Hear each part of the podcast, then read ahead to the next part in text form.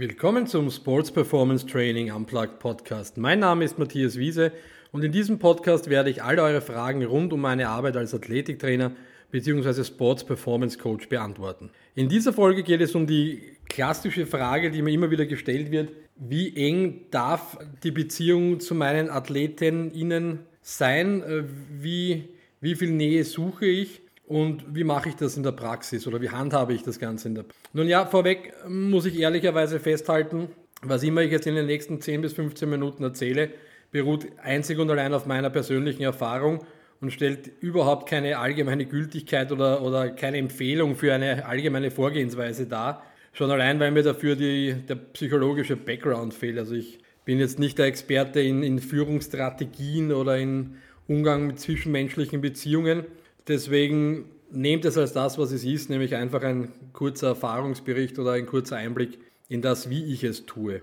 Im Grunde genommen ist es zu meinen Athletinnen oder Athletinnen ist es immer eine, eine Beziehung wie zu jedem anderen Menschen da draußen. Also ich, ich mache da jetzt keinen großen Unterschied. Also ich behandle oder ich versuche, äh, die Menschen in meinem Umfeld so zu behandeln, wie ich gerne behandelt werden möchte. Und da ist für mich ein ganz wichtiger Punkt, ist, dass sich auf Augenhöhe treffen. Also ich, ich versuche, den Menschen in meinem Umfeld immer auf Augenhöhe zu begegnen. Ganz egal, wo ich die treffe, ganz egal, welche Position die einnehmen oder innehaben. Für mich sind sie in erster Linie einmal Mensch. Genauso wie ich oder wie jeder andere. Und, und so behandle ich sie auch einmal grundlegend ich versuche auch jetzt nicht unbedingt in, in eine Art hierarchisches Gefälle einzutreten, wo es dann heißt, ich bin der Trainer, ich bin der Allwissende und du bist der Athlet, du musst am besten das machen, was ich dir jetzt sage, vollkommen unreflektiert, vollkommen ohne Rückmeldung. Also das, das ist etwas, was ich sehr oft erlebe, was ich aber sehr selten für gut heiße, beziehungsweise eigentlich noch nie für gut geheißen habe, das Ganze. Das bedeutet, was ich zuerst immer oder was ich immer ganz am Anfang versuche, ist, ich versuche eine Vertrauensbasis mit dem jeweiligen Athleten, der Athletin aufzubauen. Und da ist der erste Schritt einfach der, sie müssen von Anfang an verstehen, dass es mir in erster Linie um sie geht, um sie als Mensch, um sie als Athlet oder Athletin und darum, dass sie in ihrem Streben nach etwas weiterkommen. Also es geht jetzt vorrangig nicht darum, dass ich mich in den Vordergrund spiele oder dass ich mich über die Erfolge meiner Athleten oder Athletinnen definiere, was man allein schon daran sieht, dass ich eigentlich sehr selten irgendwelche Erfolgsergebnisse oder generell Ergebnisse irgendwo auf sozialen Netzwerken poste, weil ich denke mir, dass das obliegt den Athleten, das zu tun.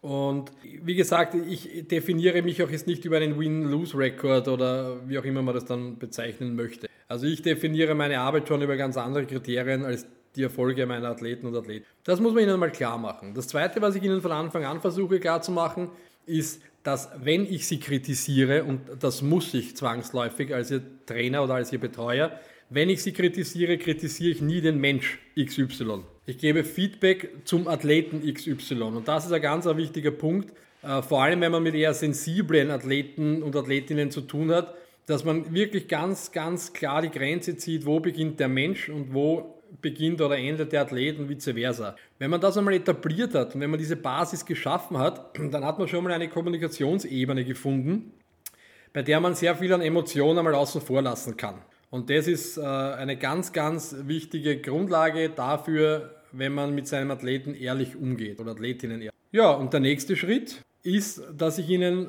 versuche zu vermitteln oder dass ich relativ klar darlege, welche Rolle ich in Beziehung oder in welche Beziehung ich zu ihnen ein. Und das ist ganz einfach und ganz, ganz kurz und knapp formuliert. Meine Athleten, meine Athletinnen können, was immer auch passiert, sie können immer und jederzeit zu mir kommen. Sie können sich mit allem an mich wenden. Egal, ob es aus ihrem privaten Umfeld ist, ob es aus dem Athleten- oder dem Gruppenumfeld ist, wenn es Probleme im Trainerstab gibt, Sie können mir alles sagen und ich werde es wertungsfrei hinnehmen. Ich werde es wertungsfrei annehmen und ich werde versuchen, Ihnen wertungsfreie Tipps oder Ratschläge zu geben, sofern Sie diese suchen oder sofern Sie diese bereit sind entgegenzunehmen. Was ich allerdings nicht bin, ich bin nicht Ihr Freund. Ich bin nicht das, was Sie, in, äh, was Sie vielleicht in einem Freund suchen, in einer Freundin suchen. Ich möchte nicht wissen, mit wem, sie mit wem Sie am Wochenende um die Häuser gezogen sind. Ich möchte nicht wissen, mit wem Sie gesoffen haben. Ich möchte nicht wissen, wie soffen Sie waren. Außer es wäre relevant für den nachfolgenden Wettkampf, dann muss ich es leider schon wissen.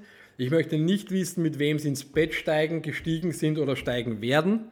Auch das ist mir vollkommen egal. Also ich bin jetzt nicht der, bei dem man alles abladen kann. Ja, das ist einmal, das muss Ihnen klar sein. Ich bin nicht der, mit dem Sie trinken gehen oder mit dem Sie am Wochenende in die Disco gehen. Also, aus meiner, also wer mich kennt oder wenn ihr Athleten fragt, die mit mir zusammengearbeitet haben, über einen längeren Zeitraum vor allem, die mit mir oder mit denen ich Titel erringen durfte, die werden euch alle dasselbe sagen. Ich war bei keiner einzigen Siegesfeier zugegen. Ich bin einer, der bei Weihnachtsfeiern als erster die Veranstaltung verlässt. Aus dem einfachen Grund, und das mag jetzt für viele, vor allem junge nachkommende Coaches, ein bisschen befremdlich klingen. Äh, es ist sogar für mich ein bisschen befremdlich, weil ich, ich sage ja oft einmal, ich glaube, ich bin einfach 50 Jahre zu spät in die falsche Zeit geboren worden, was, was einige meiner Ansichten betrifft. Aber ich halte es einfach mit der, mit der grundlegenden Aussage von, ich glaube, es war Coach Wooden, wenn ich mich nicht täusche. Und äh, der hat immer gesagt, Players Party, Coaches Coach. Und, und das ist genau das, wie ich es halte. Feiern, egal welche Art und Weise. Feiern sind für die Spieler da.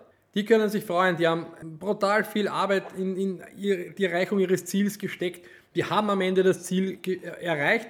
Ihr seid Meister, geht's raus, feiert so hart ihr könnt, sauft euch komplett unter den Tisch, bleibt irgendwo liegen, erholt euch zwei, drei Tage und in zwei, drei Wochen, sage ich jetzt einmal nach Saisonende, sehen wir uns wieder und dann geht es wieder von vorne los. Das ist vollkommen okay, aber das ist nicht meine Welt und das ist auch nicht meine Aufgabe.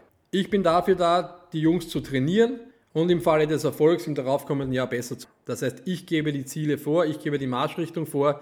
Ich bin nicht dafür da, ihnen die Haare zu halten, wenn sie über der Klomuschel hängen. Das, das, das ist eine Einstellung, die ich eigentlich von Anfang an in meiner Coaching-Karriere so gehalten habe und die ich wahrscheinlich auch bis zum Ende nicht mehr nicht mehr ablegen werde. Manche mögen sagen, es ist ein wenig extrem.